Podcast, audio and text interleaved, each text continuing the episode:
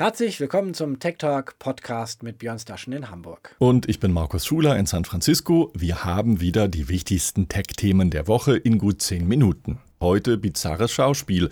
Elon Musk geht nun doch nicht in den Twitter-Verwaltungsrat.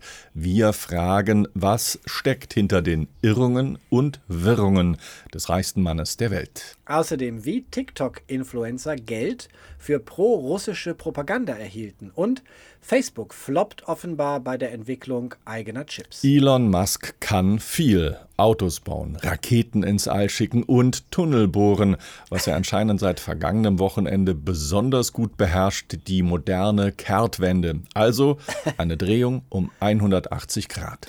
Denn vergangene Woche gab Musk bekannt, dass er beim Kurznachrichtendienst Twitter eingestiegen ist. Für rund 3 Milliarden Dollar erwarb er einen Anteil von 9,2 Prozent an der Plattform. Wir haben auch hier darüber berichtet. Damit war Musk der größte Einzelaktionär bei Twitter, zumindest vorübergehend. Markus, zwischenzeitlich hat die Investmentfirma Vanguard 10,3 Twitter-Prozent gekauft, aber das nur am Rand. Nach der Bekanntgabe des Twitter-Einstiegs ging es dann zügig weiter. Elon Musk und Twitter-Chef Parag Agrawal, die wurden sich schnell einig dass Musk nämlich in den Verwaltungsrat des Unternehmens einziehen sollte. Er und der Vorstand freuten sich auf die Zusammenarbeit mit Musk, schrieb Agrawal. Er sei davon überzeugt, dass es der beste Weg sei, Musk als Fürsprecher des Unternehmens zu haben, der, Zitat, im besten Interesse des Unternehmens und all unserer Aktionäre handeln, und jetzt kommt das wichtige Wort, muss.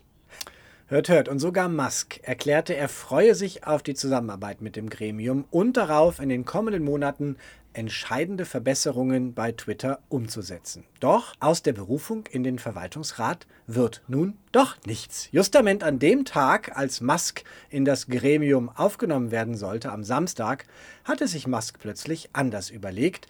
Er ziehe nun doch nicht in den Verwaltungsrat ein, schrieb Agrawal Sonntagabend auf Twitter.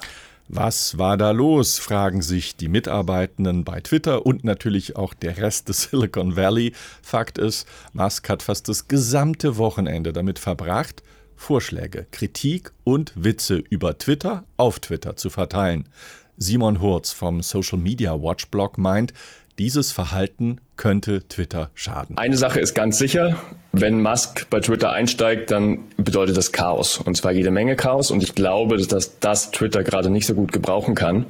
Es ist eine sehr schwierige Phase für das Unternehmen. Der neue Chef hat ja gerade erst übernommen vor ein paar Monaten. Und Twitter steht unter großem Druck von Investoren. Und für mich hat allein die vergangene Woche gezeigt, wo sich Musk ja mehrfach öffentlich zu Twitters Produktpolitik zu Wort gemeldet hat und sich aktiv einmischen wollte, dass für ihn Twitter eben nur eine Art Spielzeug ist und er das alles nicht so ernst nimmt.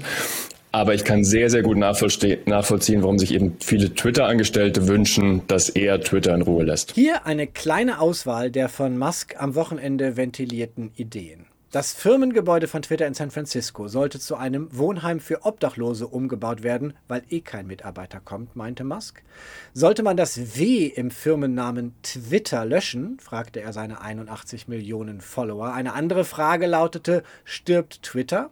Dann der Vorschlag, der Preis des Twitter-Premium-Dienstes Blue von monatlich 2,99 sollte gesenkt werden und künftig vielleicht auch in der Kryptowährung Dogecoin gezahlt werden.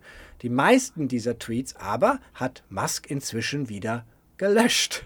Und auffallend ist, Björn, die meisten der ja, provokanten Tweets, die veröffentlichte Musk ab 9.30 Uhr am Samstagmorgen Ostküstenzeit offenbar also nach seiner Entscheidung, dem Gremium von Twitter doch nicht beizutreten. Dass Musk sich gerne öffentlich weit aus dem Fenster hängt, das ist ja hinlänglich bekannt. Dass aber ein Unternehmen öffentlich kritisiert wird, an der der Kritisierende einer der ja, Anteilseigner ist, das ist nun wirklich neu. Könnte es also sein, dass Musk sich eventuell an Amazon-Gründer Jeff Bezos orientiert. Jedenfalls was die Kritik angeht, macht er das äh, nicht. Aber Bezos hatte sich ja auch sozusagen als Spaßprojekt eine Zeitung zugelegt, nämlich die Washington Post. Man muss sagen, Washington Post, genauso wie Twitter, zwei Medien, die wichtig sind für die Meinungsbildung in einem Land, für die Demokratie.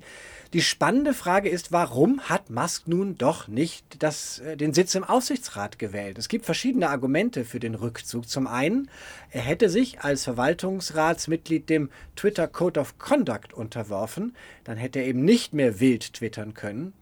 Dann hatte er in einer Vereinbarung mit Twitter zugestimmt, nicht mehr als 14,9 Prozent der Anteile zu erwerben.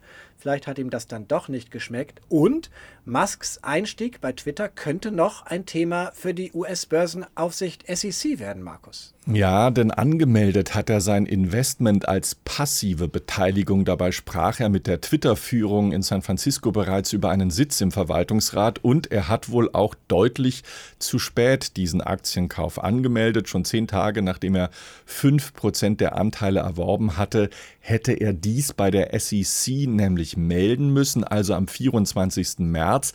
Teilte dies jedoch erst am 4. April mit. Da wird also noch einiges aufzuarbeiten sein. Und das Verhältnis zwischen Musk und der SEC ist ja durchaus eins, was äh, von manchen Themen, die aufgearbeitet werden müssen, beherrscht wird.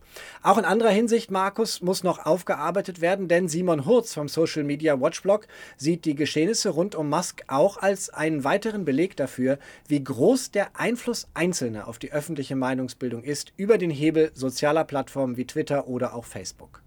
Musk will ja nicht nur Einfluss nehmen, er tut es auch. Also er, er ist so relevant und wichtig innerhalb dieses Unternehmens, dadurch, dass er jetzt fast zehn Prozent gekauft hat, dass er es wirklich ändern könnte.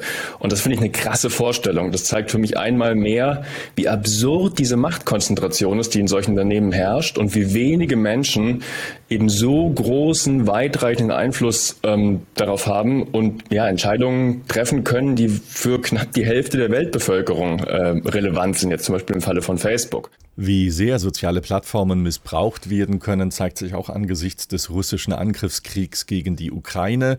Offenbar hat die russische Regierung zu Beginn der Offensive russische Influencer dafür bezahlt, bestimmte Informationen zu veröffentlichen. Unter anderem das US-Magazin Weiß hatte darüber berichtet und auch deutsche Firmen haben das beobachtet. Zum Beispiel die Hamburger TikTok-Agentur WeCreate 2020 gegründet, betreut sie mittlerweile Creator mit mehr als 30 Millionen Followern insgesamt und WeCreate analysiert das, was auf der Plattform TikTok passiert.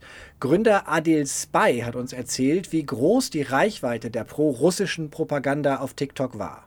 Das ist ja das, das Marken, Markenzeichen der Plattform TikTok, dass Inhalte, gerade wenn sie polarisieren, gerade wenn sie kontrovers sind, gerade wenn es viel Resonanz gibt in Form von Kommentaren, dass sie umso mehr Aufmerksamkeit bekommen und dementsprechend auch schnell hunderttausende Views. Und das war auch in dem Fall so. Und ähm, dementsprechend haben das insgesamt, hat das schon Millionen von Views bekommen. Es wird sehr stark vermutet. Ich meine, wir haben ja selbst eine Agentur und machen ständig Kampagnen, dass dahinter auch ein Briefing steckte. Ansonsten ist es unwahrscheinlich, dass alle dieselbe Tonalität wählen. Da muss ja irgendwie jemand da die Guidance gehabt haben drüber und diese Creator instruiert haben. Eine Agentur in Auftrag, ja, von wem? Das ist nicht nachweisbar, aber vieles deutet auf Kreise rund um die russische Regierung hin und selbst als TikTok Uploads aus Russland unterbunden hat, ging die Kampagne weiter, organisiert über einen Telegram-Chat, in der ein unbekannter Administrator genaue Rahmenbedingungen nannte. Zum Beispiel, wie viele Abonnenten braucht ein Kanal? Was genau muss gesagt werden, damit am Ende dann auch das Geld bezahlt werden kann? Bezahlte Creator, eine Plattform als Kriegswerkzeug ohne irgendeine Kontrolle. Themenwechsel, Markus. Wir bleiben bei den großen Plattformen und schauen auf Meta, die Facebook-Mutter. Bei Hardware-Innovationen hängen selbst die großen Konzerne an Lieferketten, an anderen Firmen. Facebook wollte diese Abhängigkeit verringern, indem es einen eigenen Chip entwirft, dessen Entwicklung aber, Markus, kommt offenbar nicht so recht voran. Das stimmt. Meta wollte diesen Chip unter anderem in der neuen Brille ankündigen, die zusammen mit Ray-Ban sowohl Augmented als auch Virtual Reality Erlebnisse ermöglichen soll.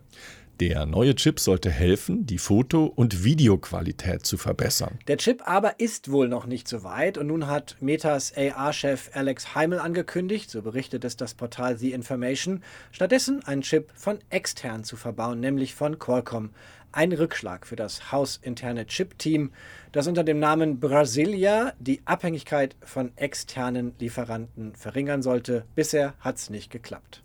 Das war der Tech Talk für heute. Am kommenden Ostermontag machen wir auch eine Pause. Uns gibt's wieder in zwei Wochen auf Tagesschau 24 und in der ARD Infonacht. Außerdem als Podcast unter techtalk24.net und auf YouTube in einer Playlist auf dem Tagesschau-Kanal. Tschüss, wir sehen uns in zwei Wochen.